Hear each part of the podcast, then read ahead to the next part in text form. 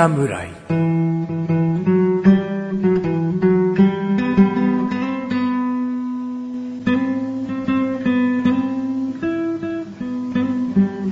菅井菊池のコンビニ侍始まりました。始まったよ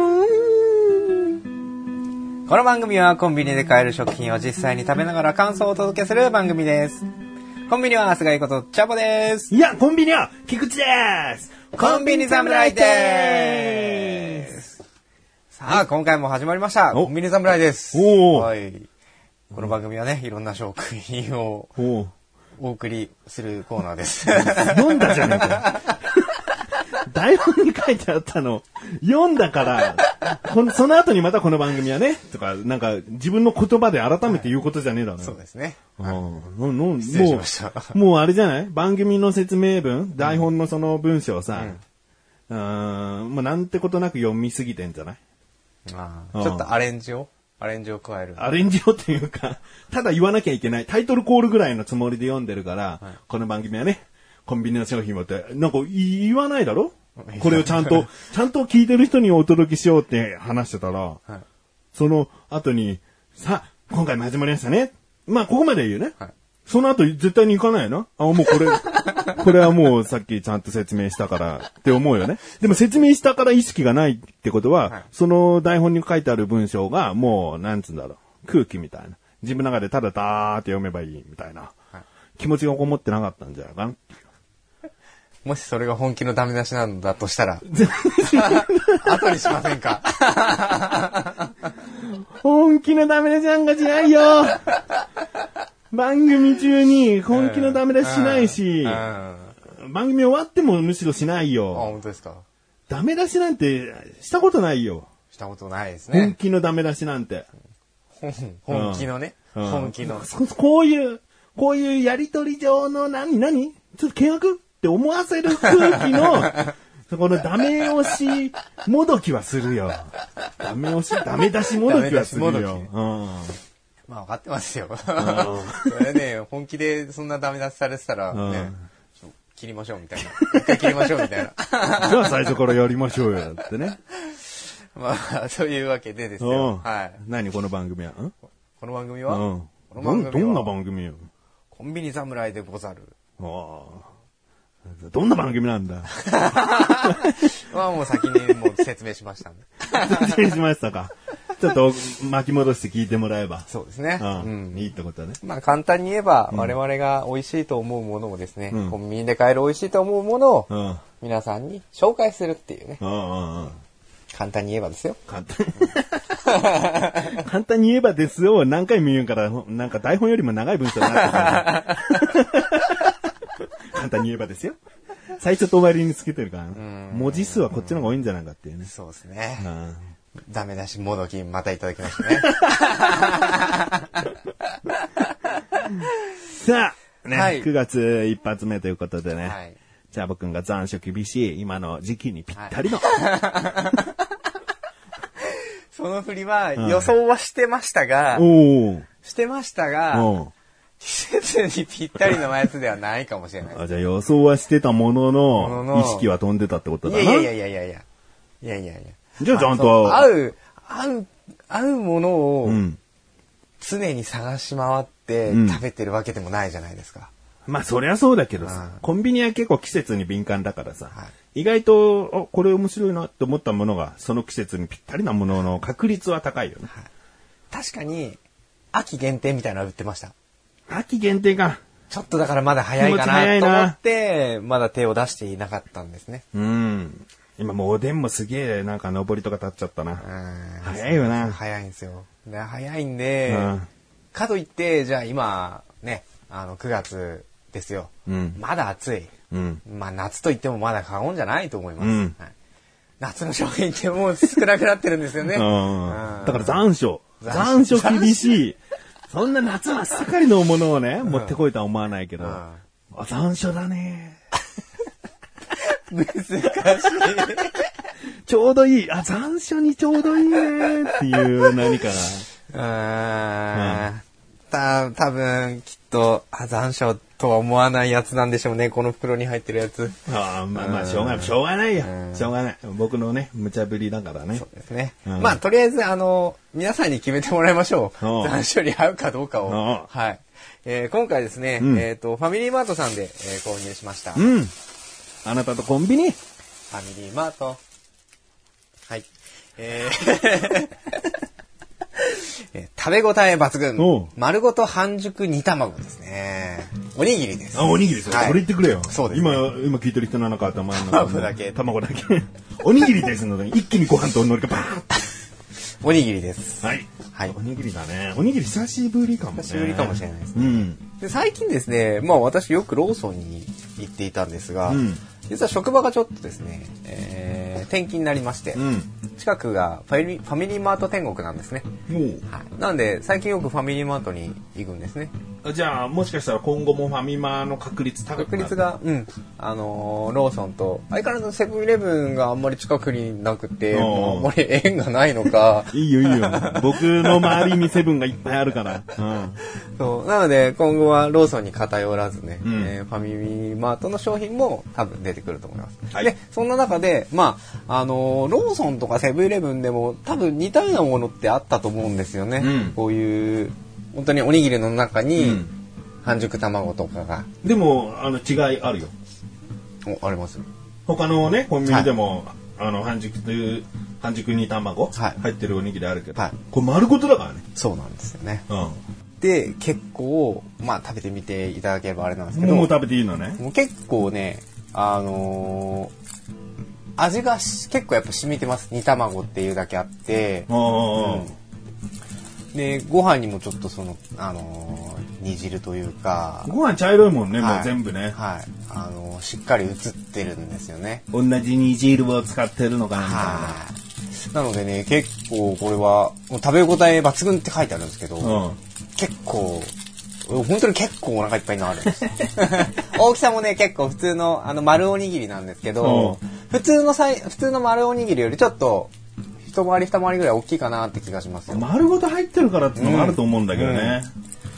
ぜひ食べてみてください。ちょっと食べにくいかもしれないですけど、これもし売れてないことを祈ります。あ、そうだね。はうずらじゃねえだろうな。い。ずらじゃないですね。これ大きくいって卵までいった方がいいパターンかな。そうですね。結構、あの、場所が真ん中にあるときと、寄ってるところと、結構、あの、持つとボコッとしてるところがあると思うんで、そのあ辺に多分いると思います。で一口ちょっと、あ、いや、ご飯だったらご飯でな、はい味を。言うんで。うん。潰れてんじゃん、これ。すんごい黄身がな、ドロドロしてるのが中に入ってる。そうな、あの、もともと結構ドロドロ系の半熟なんですよ。うんうん。いいよ、いいよ。んこれちゃんと丸ごとなんだよね。丸ごと入ってる白身入ってんだよね。はい。これ白身まだ見見えないの。多分、もっと下の方に食べると思います。これチャボくんも食べるよね。あ食べます、食べます。これ変な食べ方するとさ、なんか、イカフライとか、なんか、衣だけ残して食べちゃうみたいな、なんか、卵全部持ってっちゃうとかないよね、僕。ないと思います。次行きます。はい。今はね、あのー味のしっかりした卵かけご飯だったわ。ああ、まあまあ、確かに黄身がドロッと出てますからね。うん。出てきましたね、うん白身。完全なる白身。完全なる白身。ああ、やっぱちょっとごめんなさい。潰れちゃってましたね。すんごい潰れてる。これどういう形だったの？本物は。本物はもっとさ、まん丸いおにぎりだったんじゃないの？これ。あの爆弾おにぎりみたいに。ー、いや、そこまで分厚いおにぎりじゃな。じゃなかった？はい。本当にその卵を、うん。こう包み込む、うんちょっとその楕円形って言えばいいんですか、うん楕円形おにぎりなんですようんうん。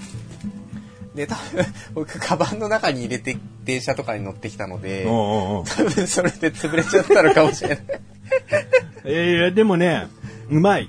うん、味がもう全部しっかりしてるはいし、海苔があることで、その半熟のご飯がボロボロこぼれにくくなってるっていうのもいいし、よく卵かけご飯風、風卵かけご飯風おにぎりってあるじゃん。ますねはいあれってさ、あの、黄身はさ、なんかのペーストだったりするんだよね。はいはいはいちゃんとした黄身じゃなかったりするけど、これはもう丸ごと入ってるから、確実に自然のナチュラルな黄身が入ってるってわかるじゃん。はい、だからうまいよね。うまいですこれだからいいんですようんう。うんんチャボくんもちょっと、あいいですか、うん。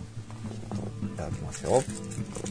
で白身の歯応えってなんだかんだ重要で、ゆで卵出てきた時僕どっちかと言ったら白身のが好きなんだよね。うーん。うん、だから、卵かけご飯風のおにぎりも一時期すごいハマってよく食べてたんだけど、はいどっちがいいって言ったら白身入ってる方がいいかな。うん。結構白身の歯応えもちゃんと感じますよね、これは。うんでこれ半熟じゃないかもしれないな。もう半熟以上熟、熟してるよ。人によるじゃん。半熟って聞かれてあの程度かなって思う。でも、もう全部ドロドロしてる。うんほぼあのパサパサの黄身ないはい。ぐらいだね。そうですね。うん。いや本当にその、熟熟感が嫌な人にはちょっと、合わないかもしれないですけど。うん。うんでもおにぎりはそういったぐちゅぐちゅ加減の水分って重要だと思うよ。ね、意外とこう食べてさ、喉詰まっちゃうとか、うんうんうんうんうん。なんか勢いよく食べづらかったりするから、そうですね。これ滑らかに食べさせてくれるよね。結構ご飯が硬くなりますからね。うん冷たい冷蔵ケースに入ってうんるから、うん時間が経てば経つほど結構硬めのおご飯になっちゃうんで、うん。具に水分があると食べやすいよね食べや。すいですね。うんはい。うまい。ありがとうございますあ。ちなみに価格がですね、うんちょっとお高いです。あの、普通のおにぎりより。うん。えー税抜きで213円します。213円。はい。これはなんだ100円おにぎりとかだったら2個まあ確かに買えちゃう値そうだ段ではありね。ますシーチキンのおにぎりは2個買えちゃうな。はい。ああ、213円か。ちょっとまあまあ確かに価格帯的には高めのおにぎりになりますね。うんはい、まあ普通のよりは卵が丸ごと入ってるからな。ちょっとご飯の量も多めで、うん。っていうのをまあ考慮していただきながら評価をねいただきたいなと思いますね。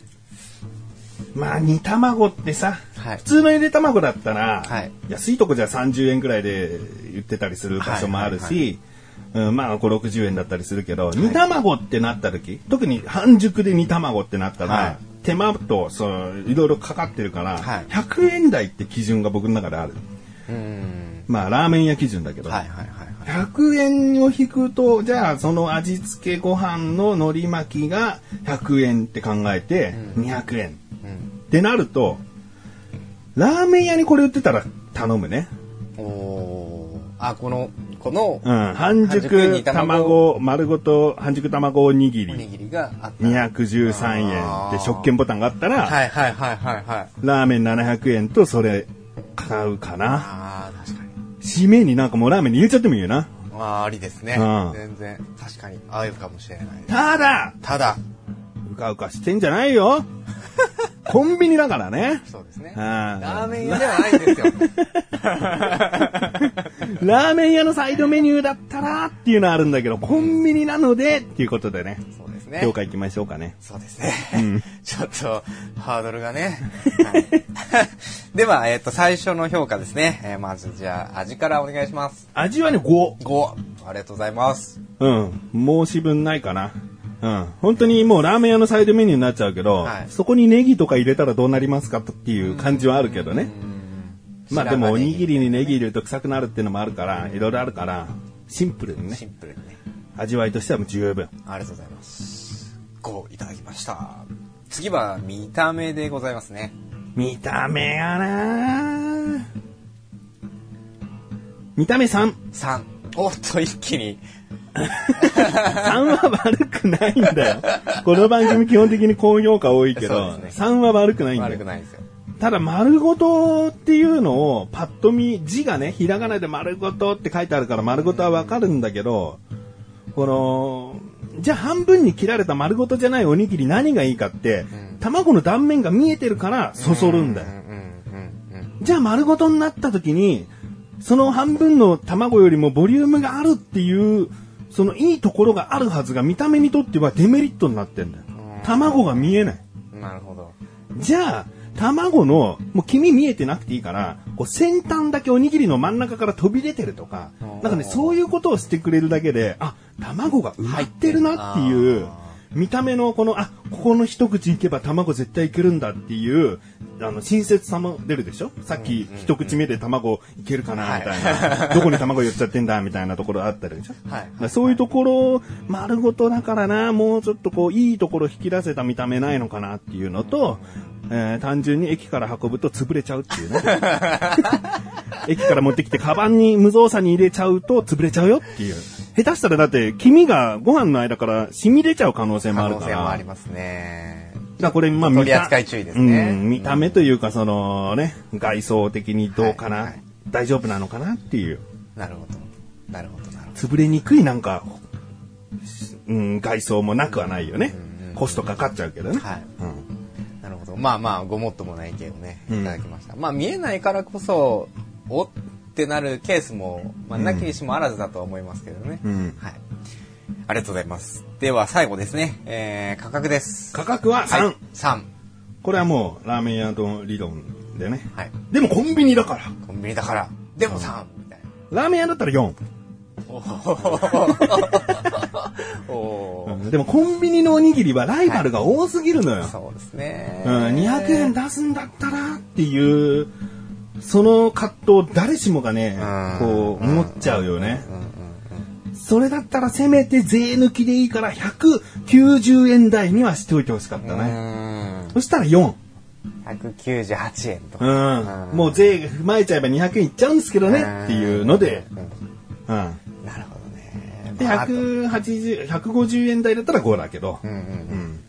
あと15円ぐらいね、コストをうまくカットできればね。うん海苔なんかね、有明さんの何々しようとかか書いてないかわかんないけど、はいないと思うなんかいいとこの海苔じゃなくていいからね。はい。せめてそうコストダウンさせてなんとか100円台に持ってきたら、どうかいいかなって感じですかね。だからこれ2個食べるってなったら230円ぐらいになっちゃうわけだよね。あ、430円ぐらいになっちゃうわけだよね。430円ってなると今度お弁当と比べるから、これ2個とこのお弁当どっちがってなっちゃうじゃん。あーくら、確かにね。比べる対象が。そうおにぎりに対しての200円はすごいこうレベルが高い。うん。超高級ハラスしようとかだったらわかる。しょうがないなと思う。うん。そういうおにぎりもあるじゃん。はいはいはい。だけど煮卵だからね。ウコッケーしようだったら全然違うようん。。まあ、歌い方一つですね。うんそしたらね。わかりました。はい。はい。では今回ですね、えー味5、見た目3、価格3、えー合計11ですねお、えーいただきました。はい。ということで今回は私、菅井ことチャボよりファミリーマートさんで購入いたしました、丸ごと半熟煮卵、おにぎりですね、えーご紹介いたしました。この後のフリートークもお楽しみください。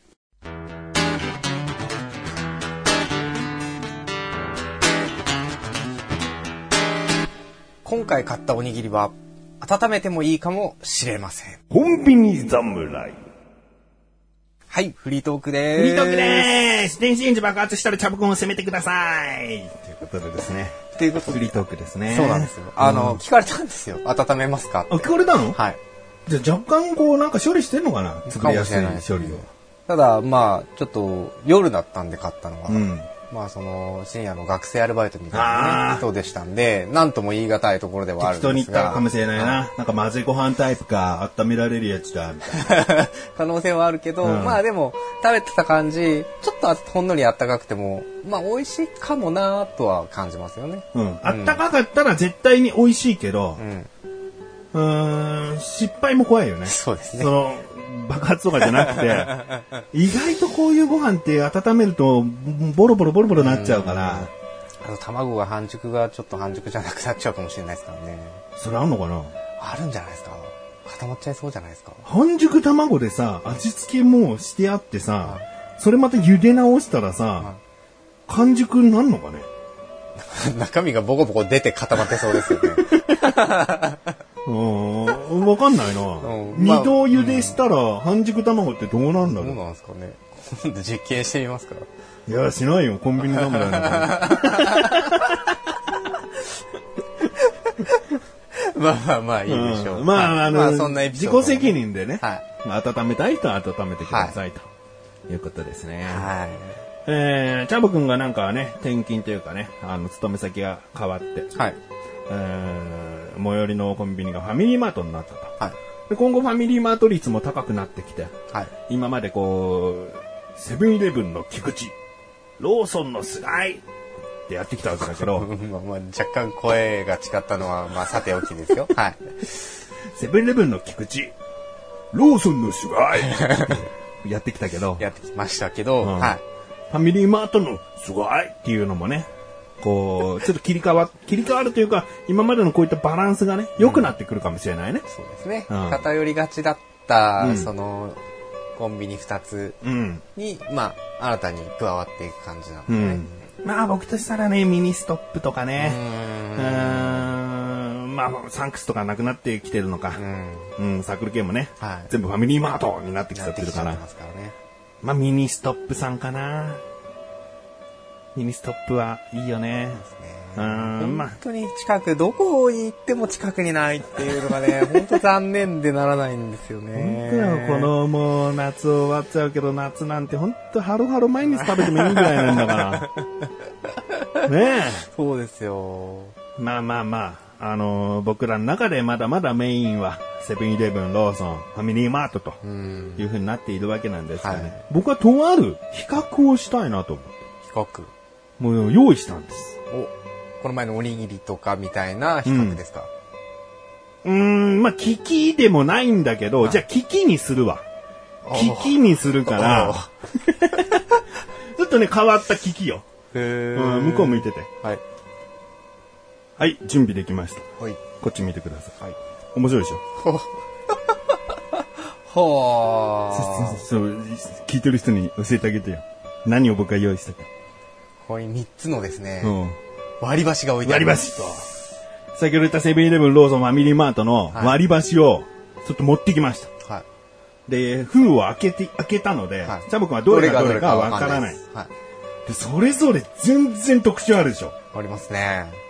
で、わかるどれがどのコンビニか。もう僕はね、もちろん分かっちゃってるんで、はい今回はチャボくんに対して、利き割り箸をじゃあやろはい。う。で、じゃあ3つの特徴を言うと、はい1つは、うん、普通と言っていいかなっていう割り箸。はい。うん、薄っぺらい長方形の箸が2本くっついてる状態ね。はい自分でこうパキって割って。で、もう一つは、その形に若干丸みを帯びて、さらに一番上の部分は斜めカットしてる。はい。で、箸の持ち心地で言うと、その最初に言ったよりは、もうほんと丸い感じがしますね。で、三つ目が完全にこう、離れてる。はい。割り箸なんだけど、もう割割らなくていい。短い菜箸かのようなね。もうそんで、箸ももうまん丸です。まん丸です。丸みを帯びてるとかではなくて、もうまん丸で分離している状態の箸。はいこの三つの特徴があるわけね。あまり気にしたことはなかったですね。僕は結構気にしてたの。へだからここのコンビニこうなんだ、ああそこがこうなんだって思ったから、はいもういざこう集めてみたら、ー。はい。もうこんな違いがね、ありましたね。へじゃあまずこのくっついていて、えー一番丸みを帯びていない四角い系のー。はい。ザ・シンプルな割り箸。はいこれどこだと？まあ言いやすいのからでもいいけど、まあね、最初の方から。はい。最初、これですね。うんこれ、ファミリーマート。ファミリーマート。はいああじゃあ次の、えー上の部分が斜めにカットされていて、四角いけども全体的に丸みを帯びさしたお箸。はいこちらは。ローソン。ローソン。はい。で、最後分離した菜箸かのようなまん丸いお箸。はい。こちらが、ファミリーマート。ん？ファミリーマート。ファミリーマート。はい。じゃあ1番と3番がファミリーマートということで、真ん中が、えー、ローソンですね。ん？あれ俺、そう言いました？うん。ファミリーマート、あー、セブン。これセブン。最後セブン。あれ？そこれセブンでいいですね。はいファミリーマートって言いましたけど、間違えたんですね。ファミマ、うんローソン、セブン。ファミマローソンセブンですね。はい疲れてるんですね。仕事帰りでお疲れのようなんですね。うん申し訳ないですねファ。ミリーマート2回行ったことに気づかなかったんですね。き 全然気づいてませんでしたね。はい。じゃあ、いきます。はい。この最初のはい割れていなくて若干四角めのシンプルな割り箸。はい。ファミリーマート。ファミリーマート。ファミリーマートはですね、わかりやすくね、緑色の透明の袋に入ってますね。えーファミリーマートといえばね、カラーは緑だと思うんでね。じゃあこの2番目の、はい先端が斜めにカットされていて四角いけれども、やや丸みを帯びさした分離していない方の、はいこちらのお箸、はい。セブンイレブンです。おセブンイレブンの黒は黒と白と黒と透明のパッケージですね。で、最後分離して丸い菜箸のようなものがですね、はいローソン。ローソ水色と透明のパッケージに入ったお箸でございます。ン。なるほど。これは2017年のえー9月現在の状態なので、来年になったらね、各社またお箸変更するかもしれないので、今はこういう状態ということで、僕はローソンの箸すげえなと思ってんの。でも、わかんないですよ。僕、よくローソン行くじゃないですか。うんお弁当もちょいちょい買うんですよ。うん。この丸みを帯びたうん。箸のイメージってないんですよ。どれ？これなの？真ん中？セブンイレブンのこの、この感じなの？そう、だと思ったんですよ。で、ファミリーマートが当たってるじゃないですか、唯一。うんあの、昨日 ファミリーマでお弁当食べたんですよ。うんうんうん。その時、こういう普通の、本当お手元みたいな箸だったんですよ。うんうんうん。なんでこれファミマだなと思ったうんですよ。で、この、僕はローソンよく、そのまあ、お弁当はあんまり買う率は少なかったんですけど、うん。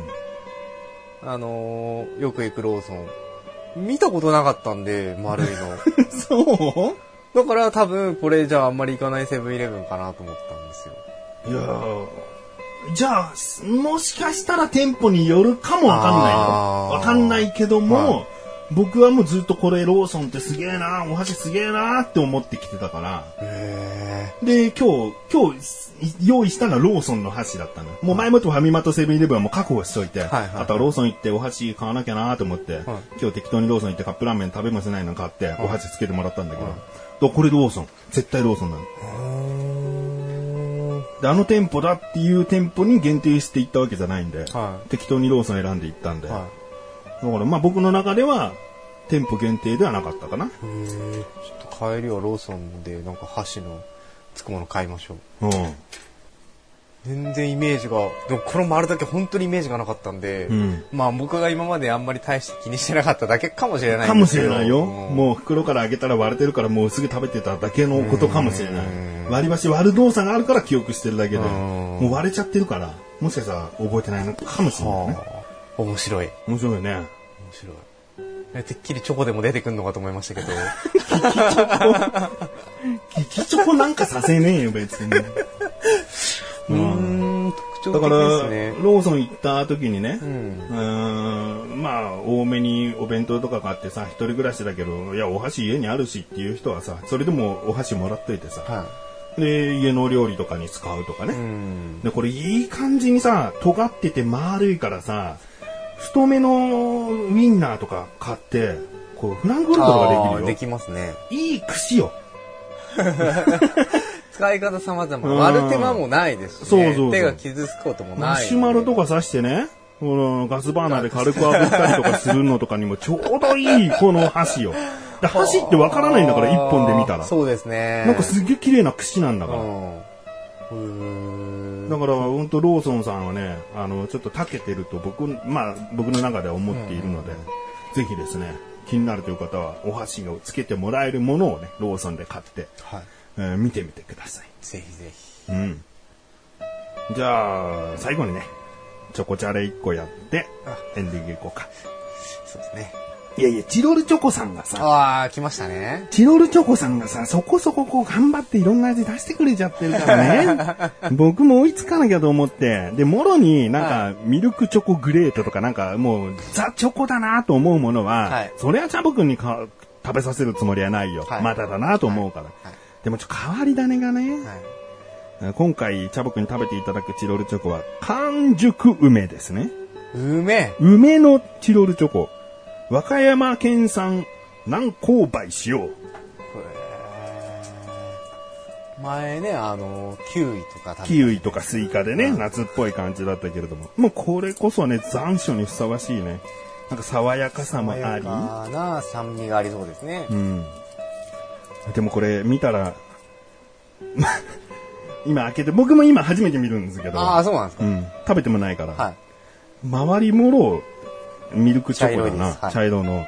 中はホワイトチョコですかね。ひっくり返すと、それを器にしているかのように肌色っぽい、クリーム色っぽいチョコが入っていると。うんじゃあ、食べてみましょ食べてみましょう。あ、チョコチャーレ。う。いただきます。これ、クリーム色のチョコが梅味のチョコなんじゃないかと思ったら違うね。中に入ってますね。中にゼリーっぽい、梅風味のゼリーっぽいものが入ってて、それがもろに梅だね。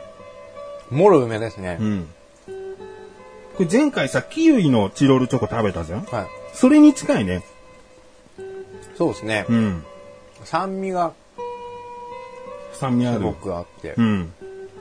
香りはもう本当に青い梅を思い出したようなね。梅干しではないよね。一口噛んで、うん。この梅が姿を現した途端に、うん。香りも梅ですね。うん。ただし、梅のこのゼリーが消えた瞬間は、チョコですね。そうだね。あ、でも、やっぱ、やっぱホワイトチョコはなんとなくいけるんですかね。う。うんん。このホワイトチョコと、つ梅のこのゼリーが、周りのこの普通のチョコレートをやっぱ打ち消してる感がありうます。ん。この、だからゼリーというかジュレっぽいこれってすごいいいかもね。チョコ嫌いの、チョコ苦手の人にとったら。はい。うん、食べれました。食べましたね。梅酒感あるよね。ありますね。うん梅酒に使われる梅風味だよね、これね。うんね。うん。うん。だ甘い梅酒、まあチョコの香りするけどっていう感じで食べれば、チョコ菓子とは思えないような風味だね。なんかさ、こんだけチョコチャレンジしてるからさ、私も僕もチョコ嫌いなんですっていう人メール欲しいよね。なかなかいないんじゃない？ですか、なかなかいないよ。なかなかいないからだよ。どこ行っても、そのチョコが苦手なんだっていう話をすると、えーって。一人だけ、唯一一人だけいましたね。ああ、自分もダメなんですっていう人が一人だけいました。あ。うん。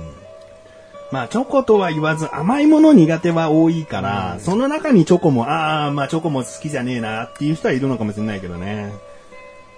うんチョコに限定してダメっていう人はなかなかやっぱいないですね。でもそういうね、チョコ苦手な人に対して、じゃあ今回のチロルチョコの完熟梅、おすすめ度は最大10としたらどれぐらい？苦手な人へのうんですよね。7ぐらいはあると思いおます。これは今まで食べたチョコの中では多分上位に入りますね。上位。今一番って何？やっぱキウイなのかどうだろうななあの、チーズおかきとかあったじゃん。はい。チロルチョコの。あれもありっちゃありだったんですけど、うんでも多分、もうあんまこう、印象が、うん。いろんなチロル、まあチロルチョコはチロルチョコなんですけど、うんいろんなの食べてたけど、唯一、多分この番組で話したかどうかちょっとあんま覚えてないですけど、唯一食べれたチョコレートって、チロルチョコのあのきなこ餅なんですよ。ああ、はいはあはあはああれはいい。だあれが多分、一応僕のチョコが苦手な中でも食べれるナンバーワンなのかもしれないです、ね。あのチョコってすげえきな粉が含まれてる感じがするから、はいはい本当にチョコ感なくなんだよね。そうなんです。一瞬口に入れた時の食感っていうか感触はチョコだなと思うけど、噛み続ければ続けるほど、はいきな粉がすげえ勝つんだよね。そうなんです。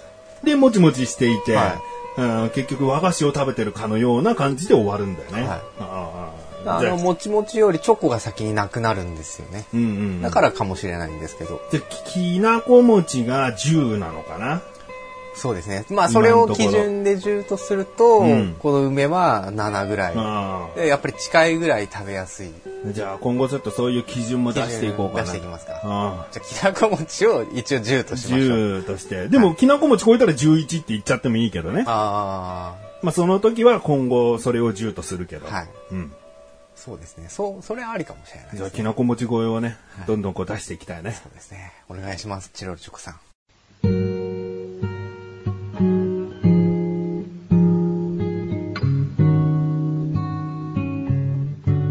エンディングでござるさあ、はい、エンディングだって、いうことでですね。はい。えー、この番組でもですね、一度だけゲストというかね、はい。私、菊池とね、菅井以外にも出演したことがあったんですけれども、第何回かな？えー、2回ですね。第41回と第42回で、はい2回分出演した人がいるんですね。誰ですかね？知らないんですか？小高さんですよ。知っててますよ。いやいや、知らない感じで言うから、ちょっと呆れ加減で言っちゃったよ。今の感じは誰ですかね？みたいな。あれだよ、あれみたいな。あいつだよみたいな流れだったと思ったんですけど。ノリが欲しかっただけ？はい。全然バッサリいかれてしまったんで。演技だったの？そうですよ。なんだよ。本当に知らない忘れちゃったのかと思って。忘れちゃったもどきですよ。もどきしちゃったのね。うんお互いもどきに弱いな。そうあ、小高さんです小高さんがですね、いましたね。はいなので、コンビニ侍聞いてる人の中でも、ああ、そんな人いたね。あ、小高っていう人っていう、なんとなく記憶してるかなと思うので、はいえー一つお知らせしたいなと。はい。えー私、菊池とですね、小高祐介でですね、番組を再開しました。はい。えー小高菊池の小高カルチャーという番組でですね、小高祐介と、まあ、文化人っぽい小高祐介とですね、はいえーまあいろいろなことに対して話し込んでいこうという番組になりましたので、うん。えー今まで小高カルチャーって聞いたことあるよっていう人もね、違う形になりましたのでね、えー僕の中では聞きやすくなったんじゃないかなとすらちょっと思ってるので、ぜひ、まあひその、再開一発目をですね、聞いていただきたいなと思います。その再開一発目はちなみにいつ頃の放送ですかね？もうされてるよこっちのが遅いんだよ、バカ野郎。その、なんかもうすべての振りがもう全部なんかもうね、終わりますかじゃあい。やいや投げやるなもう怒りもどきじゃねえかよ、今の。もどきでしたか。うんああ、ちょっと気づきませんで。うん この番組は後なんで、はいね、今回この応援されてます59回かな。はい。コンビニ侍の59回の前、1週間前にですね、はい9月6日にもう更新されておりますので、はい。えーどうだった？聞いてみて。よかったですよ。よかった？はい。聞こしてねえけどな。もう容易に想像がつきますよ。ああ、そう。実はちょろっとだけ、ちょろっとだけ、あの、壁の向こうで聞こえてた部分もあるんでね。楽しそうなトークが聞こえてましたよ。ああ、そうかい。うはい。なんでね、皆さんもぜひ聞いてみてください。はい。で、こちらのコンビニ侍はですね、うんえー月に2回の水曜日更新をしております。小田カルチャーもだよ。はい。それではまた次回、さらばでござる。さらばでござる。負けたくないですね。おライバル番組。ライバルわけですね。僕一人の番組はライバルにすらならないってことか。いや、もう、雲の上ですよ。なきねえだろ。その言い方。